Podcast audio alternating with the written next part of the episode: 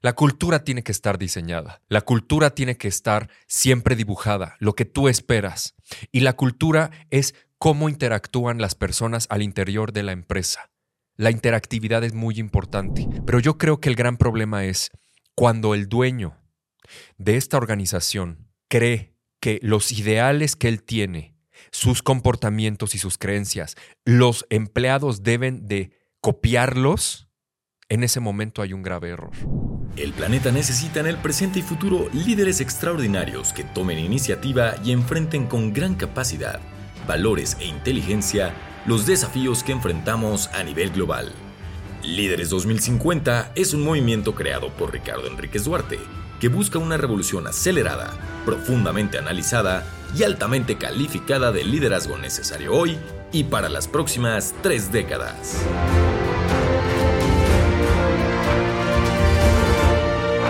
Hola, ¿qué tal líderes 2050? Qué gustazo estar de nuevo con ustedes en este nuevo podcast de Líderes 2050 que ha sido una experiencia extraordinaria. Para los nuevos seguidores, nuevas seguidoras, muchísimas gracias por sumarse a esta misión, a esta visión, a este objetivo, a este propósito, como le quieran llamar, de multiplicar líderes 2050 en el mundo, no solo en México, no solo en Latinoamérica, sino en todas las personas que podamos alcanzar.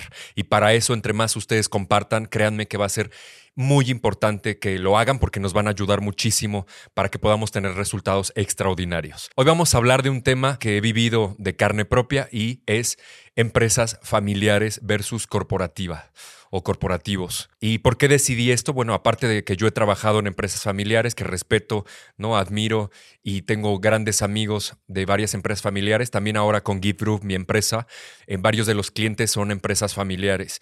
¿Y por qué lo traigo a la mesa? Porque cuando hablamos de liderazgo, hablar de empresas familiares y del ambiente, del entorno, de la cultura de trabajo, pues tiene muchísimo que ver porque va a haber cosas que se permiten, cosas que no se permiten, los do's y los don'ts, como se dice en inglés, tangibles e intangibles que van a permitir o no que un líder admirable eh, crezca y se exponga en su totalidad o que no llegue al máximo potencial que pueda tener, mucho por las creencias o por los comportamientos o por las ideologías en muchas ocasiones de los dueños o dueñas. Y yo quiero abordarlo desde una perspectiva primero general a lo particular y quiero empezar hablando de lo que es una cultura, de lo que es cultura de trabajo, cultura organizacional, que aunque parece un término pues muy conocido, eh, yo he llegado con muchas personas que todavía tienen como dudas de qué exactamente es cultura organizacional, que hoy se ha vuelto, pues no de moda, pero es algo que después del COVID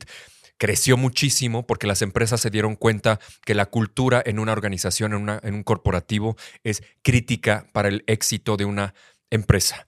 De hecho, hay un autor que me encanta, que es Drucker, ¿no? Peter Drucker, que dice, la cultura se come de desayuno a la estrategia, que es una frase muy utilizada desde hace décadas, pero sigue estando vigente y tiene toda la lógica. Una mala cultura va a impedir o va a sabotear a la estrategia del negocio. Tú puedes tener una estrategia magnífica, puedes tener gente extraordinaria, puedes tener muchos recursos, pero si tu cultura es de cuchillazo, si tu cultura es de traición, si tu cultura es de miedo, si tu cultura es de regaño, de autoritarismo, pues claramente la gente se va a mermar y la estrategia se va a impactar. Y para dejarlo claro, para mí me gusta a veces decir que no es cultura y es algo instantáneo, es un comportamiento de un momento es algo que puede crecer como la hiedra. Eso no es cultura. Porque muchas empresas he llegado y bueno, platícame de tu cultura.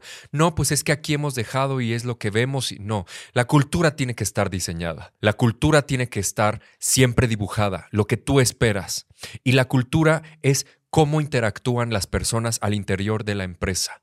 La interactividad es muy importante y es algo que se mide a lo largo del tiempo. No es un comportamiento que nada más va a ser de un momento como lo acabo de decir.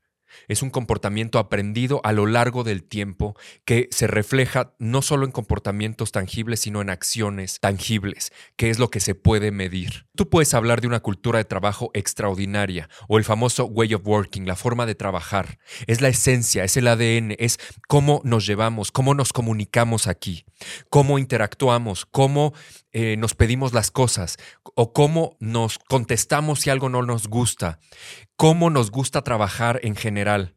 ¿Qué nos gusta ver? Si es atención al detalle, si son los colores, si es una pulcritud en la marca, etcétera, etcétera, etcétera. Cada empresa tiene comportamientos diferentes y eso lo traslada o lo debería trasladar en acciones. Y esas acciones tendrían en, en, algún momento que convertirse en una cultura de mérito. ¿Qué quiere decir eso? Que se debería calificar y premiar a la gente que lo hace bien y castigar, que no me encanta la palabra, pero es la mejor palabra, palabra, que describe esto, a la gente que no lo lleva a cabo. Cuando hablamos de cultura en una organización, lo pongo como la parte general de empresas familiares versus corporativistas, porque claramente la diferencia está en los comportamientos, las ideologías, las creencias, pero sobre todo las acciones tangibles que vemos al interior de una empresa y que van a hacer la diferencia versus otra. Y bueno, vamos a entrar un poco al tema ya de empresas familiares, que claramente, como saben, yo siempre he sido un hombre muy respetuoso. No me meto mucho a, decir qué es verdad o qué es no es verdad, qué es correcto o incorrecto. No me considero una persona que viene a calificar. Yo creo que cada persona puede hacer su juicio. Eh, a mí lo que me gusta es exponer las realidades y cada quien va a tomar una conclusión. Pero eso no significa que esté a favor o esté en contra. Eso me lo reservo. Y bueno, para las personas que me conocen, quizá lo puedo platicar hasta cierto punto en el momento que yo lo considere necesario. Pero bueno, hablando de este tipo de culturas, lo primero que voy a arrancar cuando hablamos de empresas familiares es, es su bebé del dueño. Es su bebé del dueño. Y no lo estoy justificando. Yo tengo una empresa. Tengo Give Group. Y empecé desde abajo, tocando puertas.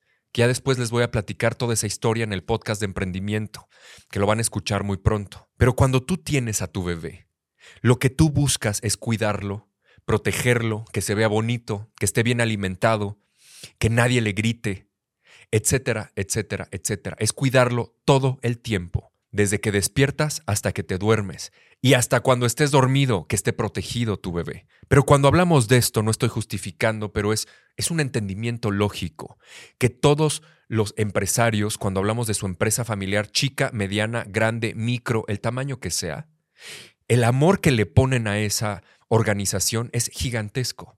Por eso ahí viene la mentalidad de dueño que yo siempre la promuevo. Aunque no sean los dueños, siempre actúa como si fueras el dueño o la dueña, porque vas a lograr que la protección y que las cosas, la calidad, los estándares, las expectativas sean muy grandes. Y eso es muy importante.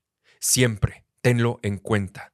Pero bueno, esa es la primera cosa que yo quería decir. La segunda es la necesidad de que crezca, ¿no? La necesidad de no soltarlo. Por el miedo a que crezca tu empresa, pues lo que uno quiere, no yo, porque yo ya eso lo, aprendí, créanme que eso es lo, que les enseño a institucionalizar a las empresas, lo que les ayudo a destrabar un poco al dueño, pero la mayoría de los dueños que he visto, cuando hay un problema, en el ciclo de vida de la empresa, que ahorita lo voy a contar, es que no quieren soltar a su empresa. Entonces toman todas las decisiones. ¿A qué me refiero? El viernes, cuando están el equipo trabajando y se tienen que quedar porque hay que entregar algo el lunes o el mismo viernes o el sábado, y hay que pedir las pizzas, por ejemplo, pues muchos de los dueños, y le estoy hablando de empresas grandes, ¿eh?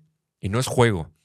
No voy a decir nombres por ética, pero hay CEOs gigantescos que deciden qué tipo de pizza se va a pedir el viernes en la noche. Si es hawaiana, si es de queso, si es de pepperoni. Le estoy hablando a ejecutivos que ganan cientos de miles de pesos o de dólares al año de empresas tototototas. Y yo le digo, oye, ¿y por qué no le dejas que tome la decisión tu equipo? A lo mejor querían tacos, querían tortas, querían sushi, querían no sé qué. ¿Por qué tú tienes que tomar esa decisión? Y ahí viene una matriz ¿no? de decisión típica que hay empresas que ponen, bueno, de 0 a 5 mil el becario o el intern, de 5 mil a 50 mil el analista o coordinador, de 50 mil a 100 mil el gerente va a tomar una decisión, de 100 mil a 200 mil el director, de 200 mil en adelante o de 500 mil en adelante el CEO. Y entonces pueden tomar decisiones ya más estructuradas, tomada la decisión en valor al impacto. Ahora van a decir, Ricardo, pero no todas las decisiones tienen que ver con dinero. Te la compro, pero es una métrica para empezar a, al menos a estructurar algún tipo de decisión, sobre todo para contratación de proveedores, de negocios, fusiones, adquisiciones, marca, inversión, etcétera. No me voy a meter a ese tema. Es un ejemplo nada más esa matriz de decisión. Pero ojo, ahí es donde te das cuenta y empiezas a ver ciertos comportamientos de ciertos dueños que no quieren soltar Y eso es muy frustrante, sobre todo para ejecutivos de alto nivel que lo que quieren es tomar decisiones, que lo que quieren es aportar su conocimiento y no los dejan los dueños por miedo a que no esté bien tomada la decisión y empiezan los problemas, empieza la frustración, empieza el coraje interno, empieza ya la ansiedad y muchas veces se pierde a ese talento. Hay que tener cuidado. Entonces, bueno, hablaba del ciclo de las empresas de la vida. Yo por ahí tuve alguna capacitación en algún momento en una empresa este, de un señor que se apellida Dices, que habla de un libro, el Life Cycle of Business of, Companies o algo así, que en español es el ciclo de vida de las organizaciones. Se me quedó grabado ahí algo muy interesante que es la trampa del dueño. Entonces lo que menciona este autor es que durante el crecimiento de una empresa es desde que nace ¿no? la idea hasta que sale al mercado y después se desarrolla, va creciendo, llega un momento de estabilidad y después viene el declive y la muerte. Entonces, cuando ya estás en el prime o en el máximo, pues lo, de lo que se trata es de que tienes que innovar, renovar, cambiar la estrategia para que sigas creciendo, esa curva vaya para arriba, no se estanque y luego, caiga. Y justo en ese momento de estancamiento o de declive se le llama owner trap, que en español es la trampa del dueño, o el entrampado, o que está atorado ahí el dueño, donde no quiere soltar. Y ahí es muy riesgoso porque la innovación se frena, porque hay muchas decisiones, porque es muy burocrática la compañía, porque tienes que pasar por varios pasos para que te aprueben una, una firma de algo y entonces se convierte en el típico elefante blanco, que es una frase también muy común en las organizaciones, donde para mover una pierna tienen que pasar muchísimos procesos y entonces la gente empieza a frustrarse, la competencia ya salió a mercado y tú pasaron dos años y apenas están en research y después están en producción y después están en calidad y después están en marketing y luego en focus group y luego no sé qué y luego en investigación de mercado y luego en prueba piloto de venta, bla, bla, bla, bla, bla, hasta que sales al campo. Y ya te tardaste año y medio, ya te tardaste más de un año, cuando la competencia ya va muy avanzada. Ahora van a decir, Ricardo, es que no siempre hay que ir al lado de la competencia, hay que poder hacer las cosas mejor, que es mejor calidad que tiempo. Bueno, ese es un debate. Depende de la situación, no es blanco-negro, es un matiz. El siguiente tema, o lo que quiero que platiquemos sobre empresas familiares, yo siempre me pregunto el por qué. Como saben, cualquier persona puede decir el qué, y lo digo con total respeto, pero decir el porqué de las cosas tiene un grado de conocimiento, de investigación y de análisis un poco más profundo. Y yo diría a veces no tan poco, a veces muy profundo.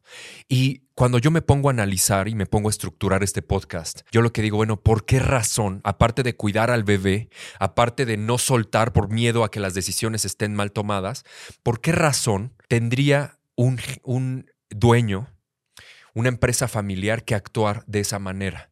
Y entonces encontré un gran problema. El gran problema desde mi perspectiva, y otra vez alguien puede diferir y se vale, y ojalá me puedan mandar comentarios si alguien difiere o si alguien lo suma y lo, este, lo, lo aborda de la misma manera que yo, bueno, pues yo encantado en escucharlo, pero yo creo que el gran problema es cuando el dueño de esta organización cree que los ideales que él tiene, sus comportamientos y sus creencias, los empleados deben de copiarlos, en ese momento hay un grave error. Les voy a poner un ejemplo, y es una realidad. Tuve un caso de una persona, no voy a decir la religión, pero no podía comer carne roja. Y entonces nadie de la organización podía llevar carne roja en su lunch, en la hora de la, de la comida, o del desayuno o snack. No podían. Van a decir, Ricardo, bueno, ¿dónde te paras? ¿Dónde ves esas historias? Bueno, aunque no lo crean, es real yo, Ricardo, viví una historia que se las voy a contar. En algún momento yo estaba en una posición ejecutiva importante y me siento con una persona, jamás voy a decir el nombre, no al menos en la cámara, no se me hace correcto.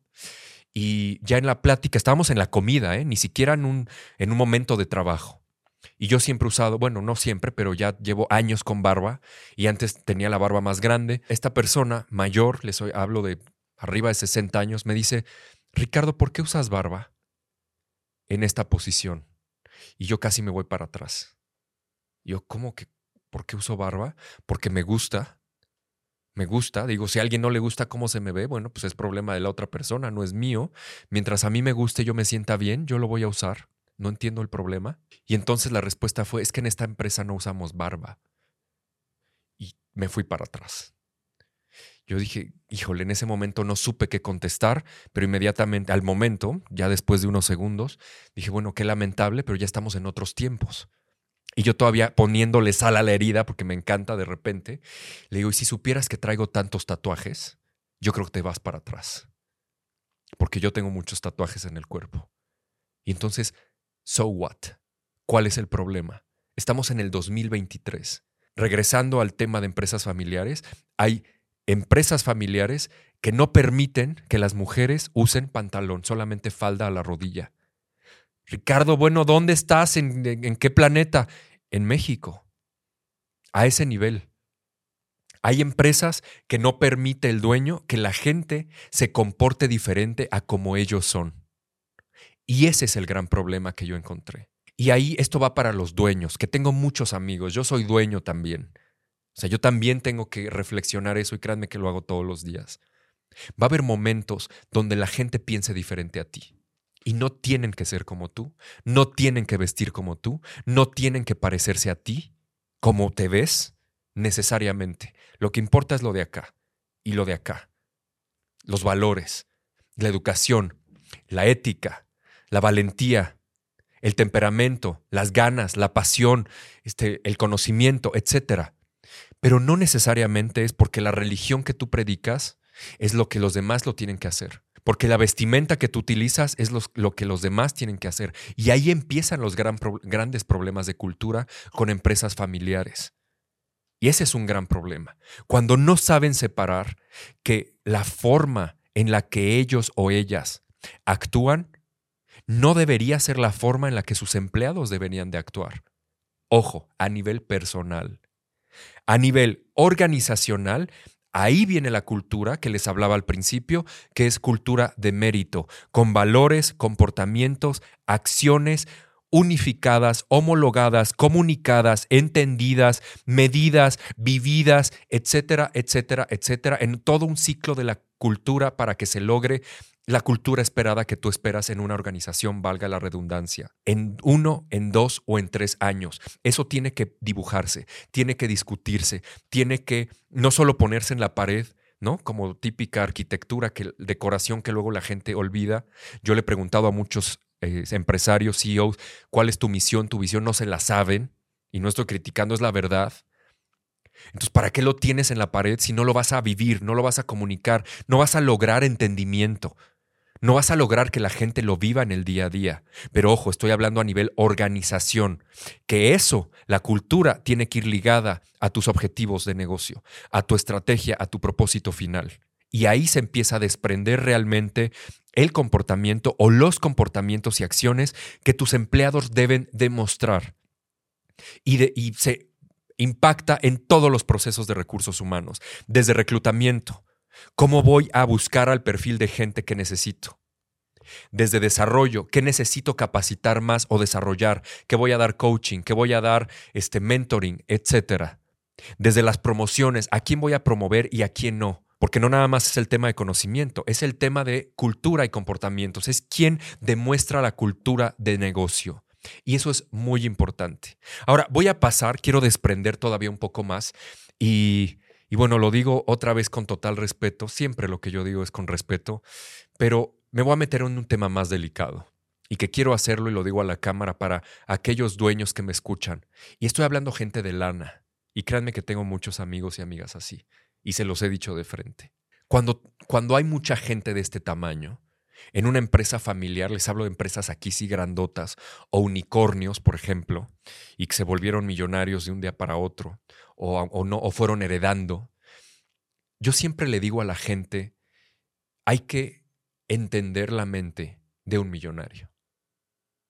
La mente de un millonario no es igual a la de todos los, los empleados o las personas que estamos abajo. Siempre un millonario piensa diferente o pensamos, no porque yo sea millonario, sino porque siempre hay que tener una mentalidad, ya saben, esta ley de la atracción cerebral, que eso lo voy a explicar después, no es tanto metafísico, tiene una lógica cerebral, pero a lo que me refiero es a que siempre tus estándares se vayan muy alto. Ojo, que cada quien va a decidir, ¿eh? Porque hay gente que dice, yo no quiero ser millonario ni millonario, ok, se vale. Pero hay ciertas cosas, hay ciertos comportamientos que hay que demostrar. Pero bueno, para este tipo de mentalidades, la pregunta es, ¿cómo los abordo? ¿Cómo abordo al dueño de esta empresa que hoy es el director general o al hijo que es el director de marketing o el director de ventas o el director de no sé qué, este, de operaciones, porque lo están entrenando, no sé cuál? Y yo se los voy a describir con un ejemplo. En alguna ocasión, con un cliente, hace no muchos meses, estábamos hablando justo de cultura y estaba yo ayudándoles con GiveRub a institucionalizar su empresa. Y de repente en una plática sale a la luz o sale ahí a la conversación que uno de los ejecutivos estaba duro y duro y duro y duro con ser promovido, pero no solo con eso, sino con mejorar su título, su nomenclatura de puesto.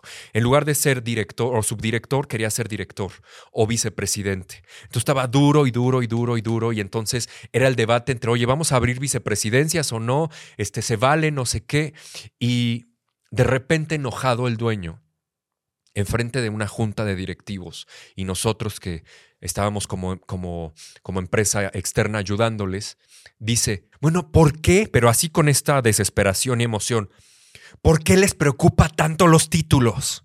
Pero así molesto el señor.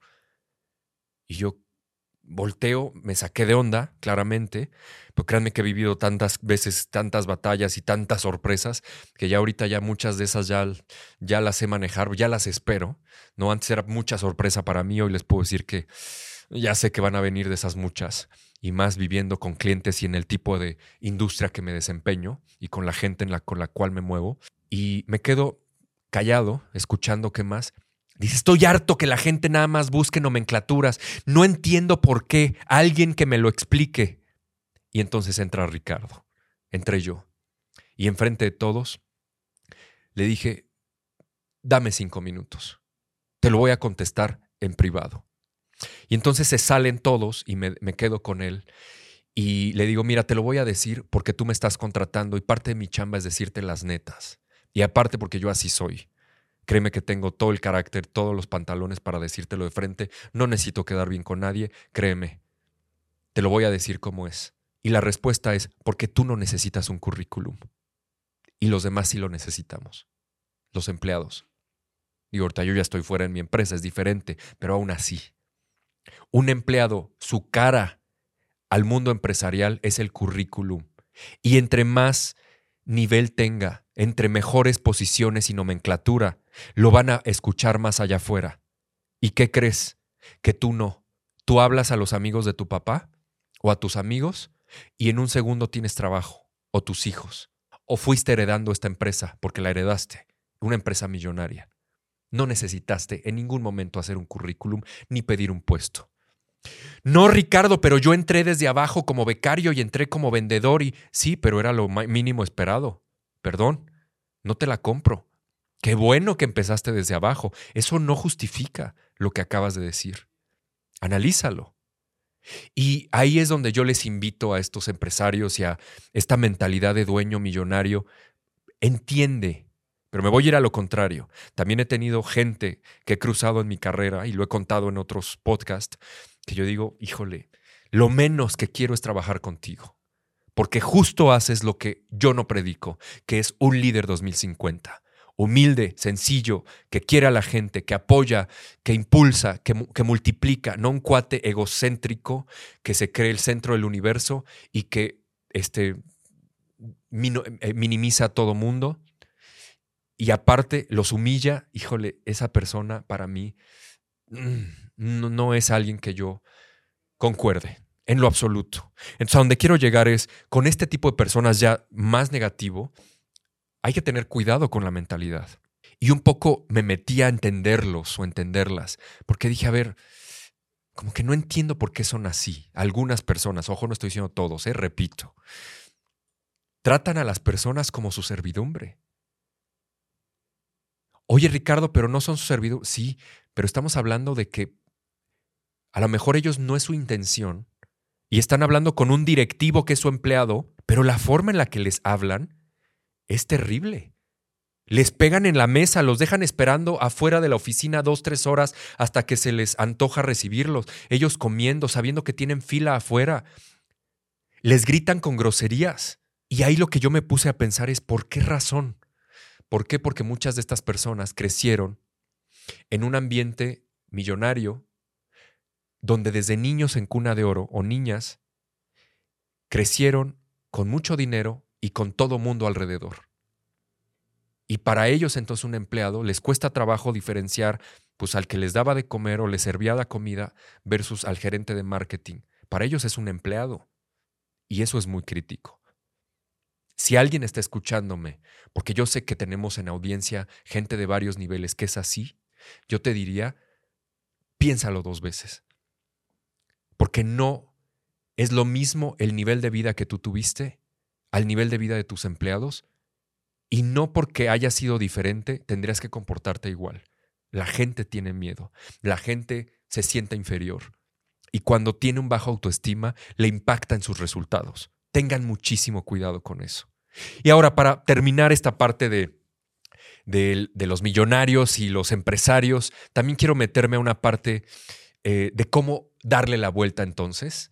Y, y les quiero dar también otro ingrediente que también he pensado. Esta gente está acostumbrada a que la mayoría de sus empleados o gente alrededor los busque por interés. Entonces ellos ya están acostumbrados a que desconfían de mucha gente, porque ya saben que la mayoría de las personas los buscan por interés económico.